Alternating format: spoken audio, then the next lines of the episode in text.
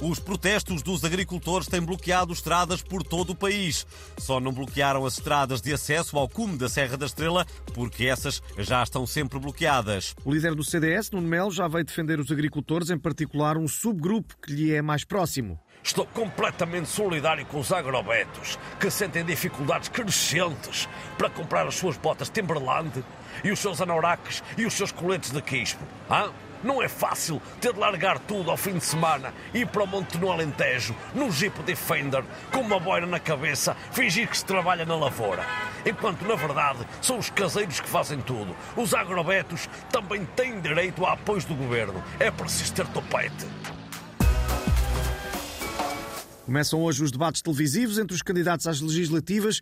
Aqui no Portugalex vamos ter um frente a frente entre representantes de duas grandes forças políticas, os indecisos e os nulos. E a primeira questão que colocamos é que medidas propõe para resolver os atuais problemas na saúde. Começamos por si, uh, doutor indeciso.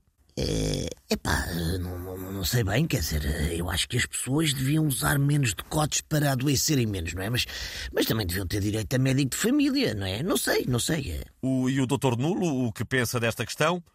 SLB, SLB, SLB, SLB, glorioso SLB. Uh, certo. E em relação aos impostos, tem alguma proposta? Eh, bem, eh, não, não, sei bem se devem descer ou subir, se calhar as duas coisas, não é? Um dolita, cara de amendoá. Para que eles se f todos! Maria Leal, és boa!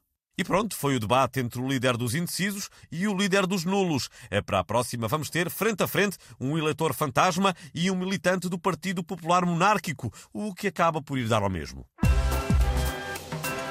Os residentes na zona da Grande Lisboa têm vindo a queixar-se de um mau cheiro no ar que muitos dizem ser de lagar ou azeitona.